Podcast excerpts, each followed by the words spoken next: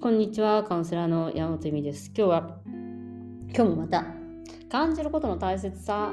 についてお話ししようかなと思います。のですね、あの、本当にびっくりしたんですよ。私、その、ワンダーチャイルドのレースをした時に、誰も、まあ、ちょっと大げさに言えば誰も分からなかったっていうワークがあって、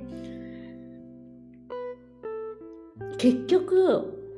感じるよりも考えるんだよね。この人たちはどういうメンタルでどういう意識でやってるんだろうかっていうところに気がいっちゃって何を感じてるんだろうかっていうことはえっとでその感じてるんだっていうことを感じることも難しかったし何よりいい気持ちになんかなってるはずないみたいになっちゃうんですよ。そうすると。なんかそれって他人の結婚式とか行ってもそうなっちゃうのかなみたいな。なんであの人あんな人と結婚したんだろうとかさあるじゃんそういうのたまに。あとなんだろうな。いや絶対さなんかさちょっとうまくいってなさそうだよねみたいなのとかさ。なんかそそその自分の側を見てしまうと全ての祭典とか例えばその卒業式とか入学式とかえっ、ー、と、結婚式とか、なんか全て、うん、めんどくさいものというか、大変なものになっていくじゃないですか。例えば卒業、子供の卒業式に出席しなきゃいけないとかって、まあ、あの子供がいなかったらその面倒くささも味わえないしそのなんか味わえないんだけど何て言うのかなあのその子たちその卒業する子たちが何を感じてるかっていうのを感じようとしたら結構感動するんじゃないかなと思うんですよね。そのなんなんでしょうねその側を見ちゃうとあの一人一人呼んでってみたいなのって何なんだろうなみたいな寒い中でとか体育館だからねあとなんかこう格式ばっててとか思うけどその子たちの感じてるものを感じようとしたらやっぱり違うものを感じられると思うんですよね。ででそれは今その瞬間しか味わえないものであったりとかするわけです。でその感じるっていうことの喜びっていうのは実はその大きい刺激ではなくてもいいんですけどなくてもいいんだけどまあ、そこにもまたいろいろな思考というものが入ってきてなかなか感じることっていうのがすごく難しいんだなと思います。やっぱりそうなるとヨガの思考停止状況というか、まあ、呼吸してって言って思考停止させるわけですよね、あれって。あの、あと、まあ、なでなでメソッドとかもそうなんだけど、どちらかといえば思考をやめさせるっていう感じなんです。で、私も今朝ね、なんかね、なんだったっけな、忘れちゃった。そうだ、あの、お客様をあの来週の日曜日に呼ばなきゃいけないと。で、なんかそっから夫と話してて、日本食にするかなんかってわーわー言ってた時に、思考がバーって出ちゃって、なんか日本食にすると結構いろんなことを聞かれたりとか、最終的になんかさ、なんていうの、まあ、ちょっといじられたりとか、うん、なんか夫がその中に入って日本では本当にこうなのとかなんか結構ずっ私にとっては気分が悪いっていうかずれていくことが多いんですよ。その会話っていうかなんかそのなんか文化紹介って言えばすごい難しいんだよ。だってその人たちが普通だって思ってるものじゃないものを紹介していくわけだからやっぱり、えっと、あの前菜にサラダを食べたりとかしないじゃないですかあのイタリアではねでも日本とかだったら前菜に冷たいもの食べてとかもするしもうそこら辺からしてもうなんかこうこれあすごい難しいんですよ。その考え方を変えさせるっていうのは、まあ、レボリューションだから食なんて。だからめんどくさいがやっぱいいた食だみたいな。でまたなんか意地悪もうなんかわけわかんない文化論とかやられるのめっちゃ嫌やみたいな話になってすごい気分が悪くなっちゃうんですよ。なんかやっぱり過去のこととかその日本食食べたい食べたいっていう割にはなんか頭自体がすごいこう硬いっていうか、なんかそういうのどんどんどんどん嫌な気分になっちゃったそのバーって考えてて。じゃあこれやばいやつと思って、その時にやっぱり一番感じることは私が正しいっていうことよりも、自分の体の感覚がすごく嫌な気分になる、嫌な感覚になるんです。それね、もう自分の体の感覚です。だから、えっと、人をジャッジしたりとか、えっとまあ自分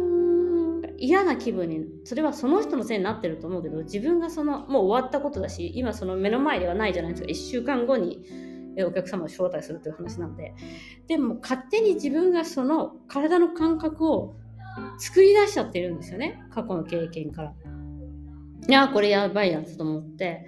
でやっぱりその頭の中で自分の正論を言っているうちは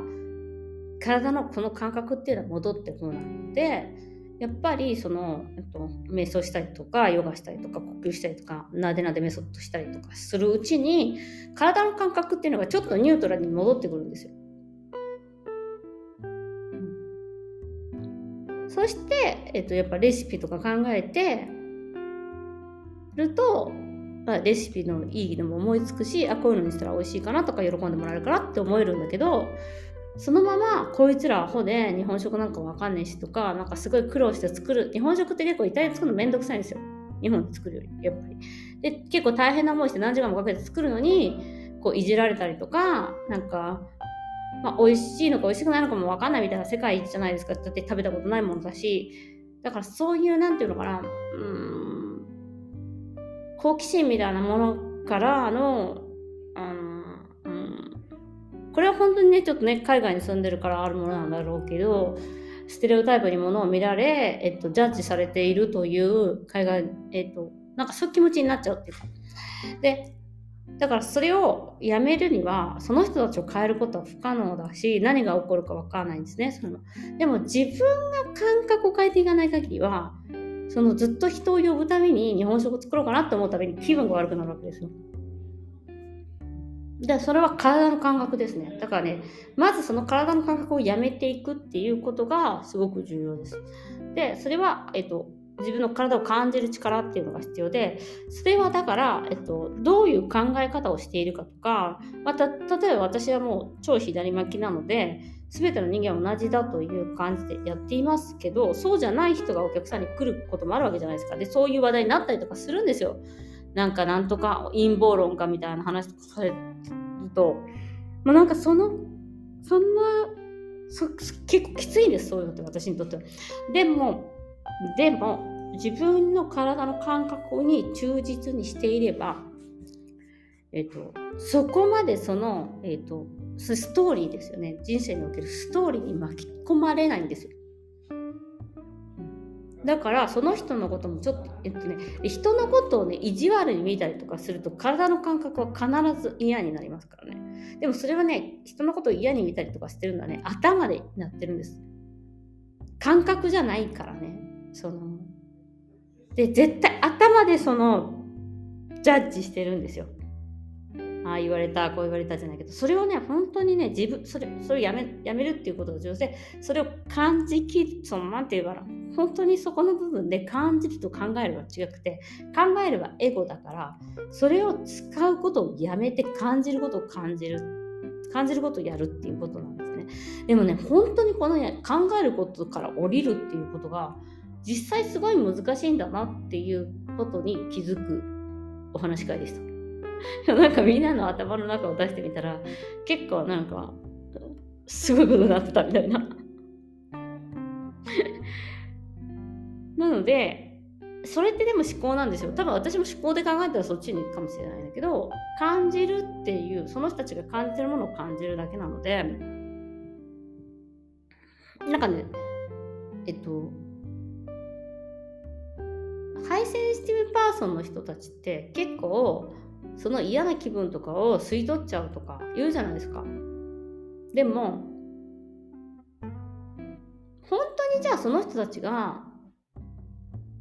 えっ、ー、とそのことを感じているのかっていうことは誰にも分からないんですよ。だって1秒ごとにその感覚っていうのが変わっていくから。だからなんか自分がジャッジされてるように感じるとかこの人幸せじゃないように感じるっていうのは、えっと、全てまやかしだったりするわけですよ。ねでそのまやかしに多分、えっと、飲み込まれるから私は嫌われてるんじゃないかとか、えっと、飲み込まれるからすごいハイセンシティブ体操の方たちっていうのはやっぱりその生きづらいみたいになっちゃうんだけどもしかしたら悪い方ばっかりを飲み込んでるのかもなっていうふうになるんですそうすると。この人は私を嫌ってんじゃないとか例えば旦那さんを見てこの人は絶対幸せじゃないと思っているに違いないって感じるなんかちょっとふって嫌な顔しただけであすごい幸せじゃないんだなって思っちゃったらなんか私が何かをしたからとか私が何か足りないからだみたいな感じでそのその癖なんですよその味方の癖っていうか。でそこをセクシストがそ特にそうなんだけど私が何か至らない点があるからだみたいになっちゃうとその旦那さんの不機嫌さっていうのが機嫌が良くなかったら私のその至らなさを OK が出ないんだっていうことになっちゃったりするんですね。だからなんかどうにかして至るようにしたいしどうにかして旦那さんの笑顔を引き出したいと思うんだけどそれをすればするほどだんだん重々になっていくわけじゃないですか。だから人の思ってることとか感じてることとかって不可能だっていうところその理解することは不可能だし例えばその親とかがよく、まあ、デナチャーだと親とかが言ったこととかも親はそんなつもりがないって言って言ってたみたいなのがすごい多くて、まあ、覚えてないとかも本当に多いんですよだからあなたを養子に出そうと思ったって言われたっていうのを覚えてる子が言われたらそんなの全然覚えてないもしくはうちの父親が何時間何時間もうちの兄を説教してたのは私は覚えてるのに父親は全く覚えてない。えっとだからその人がそういう意図でやったりとかそういう思いでやってるかっていうところは本当に意味のないことなんですね。でそれはやっぱり思考が作ってるものでなだからその思考が作った次に出てくるのが感情じゃないですか。だからこいつら、あとうちの父親、ええっとまあ、うちの父親が、この人絶対私のことを悪く思っているから、こういうことするんだって思うから、その、感情はネガティブなものになるっていう感じなんです。で、同じビデオとかを見ててもそうだったんだけど、やっぱりその思考がお金のためにやってるはずだって思ったら、感情はこいつら嫌なやつみたいな感じでちょっと嫌な気分になる。で思考がこの人楽しんでるなっていうふうに思考を持っていったとしたら、えっと、楽しい気分になったりとかするわけでその思考の部分っていうのはやっぱりでも、うん、ちょっとコントロールできるのかなっていうふうに思いましたね。その感情の部分はもう無理じゃないですか。なんかそのお金盗まれたら気分悪くなるとかそういうのは当たり前だから。うん。でもその全然見知らない人に対しての思考っていうのはプラスに持っていっても何も損しないんじゃないかと。で逆に言えばあの騙されたりとかする人ってその思考に結局その本当この人いい人なんじゃないかとかこの商品いいものなんじゃないかっていう思考にとらわれちゃってでなんか必要ないうん投資とかロマンス詐欺とかそう思考に動かされてんじゃないかなと思ったりもします逆にね。なんかこの人に愛されてる私って素晴らしい価値がある。気分が良くなっちゃうみたいなね投資するしちゃうみたいななんか思考に動かされてるのかなっていうその思考から来る感情によって動かされているからなんかだから逆になんか騙されないようにしなきゃみたいにやってる人ほど騙されるやん。あれって思考を動かしすぎてるってことかな。なんか私が騙されてた時ってすごいこう損したくないっていう思考が多かったんですよね。だから損したくないって思うからすごい騙された。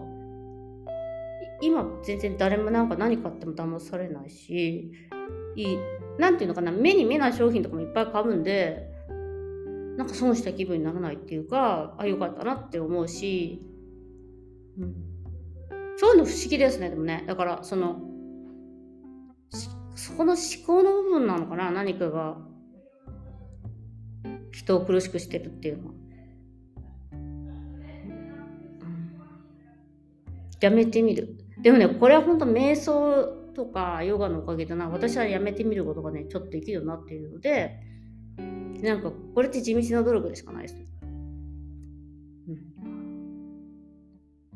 うん、だからそのモラハラとか受けちゃう人もそうだけどでもいいとこあるんですよとか痛いじゃん。そんなモラハラってその心が痛いわけでしょきっと。痛いってよく言う。なんか殴られたことよりもその心の痛みの方が強いです。それなのに分かりられないってことは思考が強いってことだよね。結婚してるんだからとかこういうのが普通だからとか親にどう思われるか分かんないとか子供がかわいそうとかなんかいろいろ思考が動くからその自分が感じてる直感みたいなそのいじめられてるって直感に気づけないんだなって。そもちろん怖いからなんだけど思うしそういう意味ではやっぱりその感じる力ってそのこいつやばい。この私このままでいったらやばいなっていう感じる力っていうのを自分の体でに教えてもらうっていう感じだと思うんですよね。それは。なんかそれをなんかやっぱり見ていくっていうか。でその感覚っていうのは自分が目に見るものとかえっ、と本とか音楽とかで変えることが簡単にできるから呼吸とかその目の前に嫌なことが起こっていたとしてもえなんかそれって思考停止とかうん逃げることになるんじゃないかと思うかもしれないですけどなんかそういうエセポジティブな話ではないですよね。うん。なんかそこもすごいよくわかるんだよね。ちょっと今日は長くなるけど。エセ私もなんかスピリチュアルが好きな友達とかがたまにもうなんかうわって思ってればいいのよとか言いながらも自分がすごいなんかうわこんなことになっちゃったよなのっていうのを見ちゃうとその人の現実を見ちゃうとそういうふうに言われてもこれちょっとやばいんだよこの人って思う時あるじゃない？そのなんかこの日にお財布使い始めた方がいいとかなんかあるじゃん。なんか、えっと、新月だからこういうお祈りした方がいいよとか。でだからそこの部分の思考が入ってるかどうかなのかな。